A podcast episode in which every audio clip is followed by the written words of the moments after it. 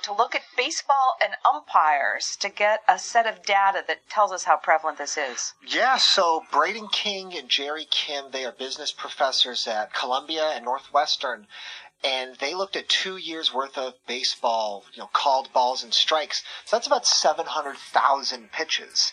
And this is a situation where the umpires are quantitatively graded after the fact. So they have an incentive to get the call right because the more accurate umps will get lucrative assignments like the playoffs. So that being said, they want to get the call right.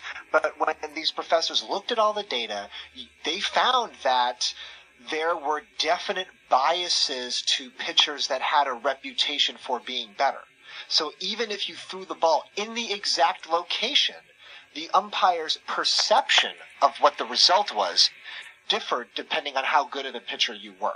That is so interesting. And how good of a pitcher you were based on results, right? Right. So a couple ways that they could, you know, kind of um, metric that would be all-star appearances. So for example, if you're on the edge of the strike zone, where it's going to be just very difficult for umpires to get it right, the true strikes that were actually called as balls, 65% of the time they were called as balls if you had been a zero time All Star.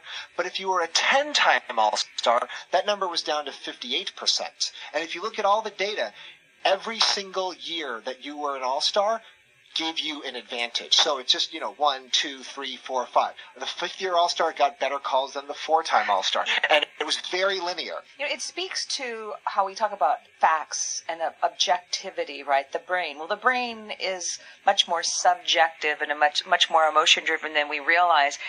Is there a link but in baseball, maybe we can understand it. Okay, I'm an all-star. Everybody knows I'm an all-star. It's so clear. But in business, um, someone might be have a good reputation, but other people do too.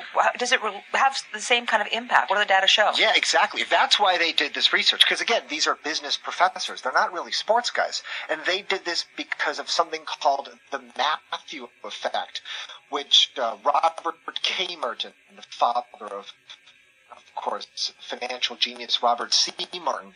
So Merton Sr., he coined this term to reflect scientists that had better reputations. They would get more credit for research that was done, even if that research was done by their kind of less famous colleagues. And so he talks about the spiral, which is like the rich getting richer and the poor getting poorer. If you have a better reputation, then you get more accolades for things that you may not have even done yourself. And that's the pitcher example. You didn't really even throw a strike, but you got credit for one anyway because they think you were good.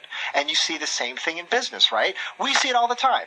CEOs or big executives, big famous business leaders, they start a new company, they start a new project, and as a result, maybe we talk about them on the radio. Maybe they have better investors, more money, they have just people who are willing to get behind them, which simply makes it easier for them to succeed than if somebody else had the exact same idea without the help. So, how do you take advantage of it? They make some good points that in times of uncertainty, for example, throwing at the edge of the strike zone, in times that are gray areas where it's not clear what's right or wrong, people who have a high status reputation should take risks because they will get the benefit of the doubt. So if you already have this built up trust by people, you should push it further all these self-help books about getting ahead talk about how you should, you know, be tooting your own horn. Make sure everybody knows what your accomplishments are. I wonder if this is kind of a, a, a underlying condition that suggests that kind of advice is is good.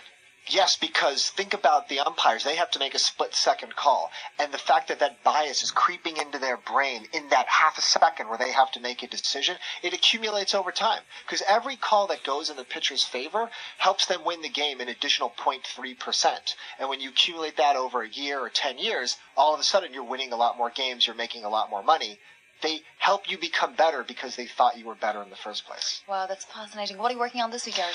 Oh, it'll be a secret. I think something around airlines. We've got some airplane earnings, uh, airline industry earnings coming up next week, so maybe something around uh, all the data in that business. And if you want to look at this article more, the current edition of Business Week. Uh, definitely. BusinessWeek.com already has the article up right now. Fantastic. We better get it tweeted right out. We certainly will. Eric Shelley, thank you so much. He is our Data Bytes contributor. He's uh, also head of research for Business Week and Bloomberg in Television. That's his piece, What Baseball and the Bible Teach Us About Business. I'm Kathleen Hayes with Vonnie Quinn, and you're listening to Bloomberg Radio.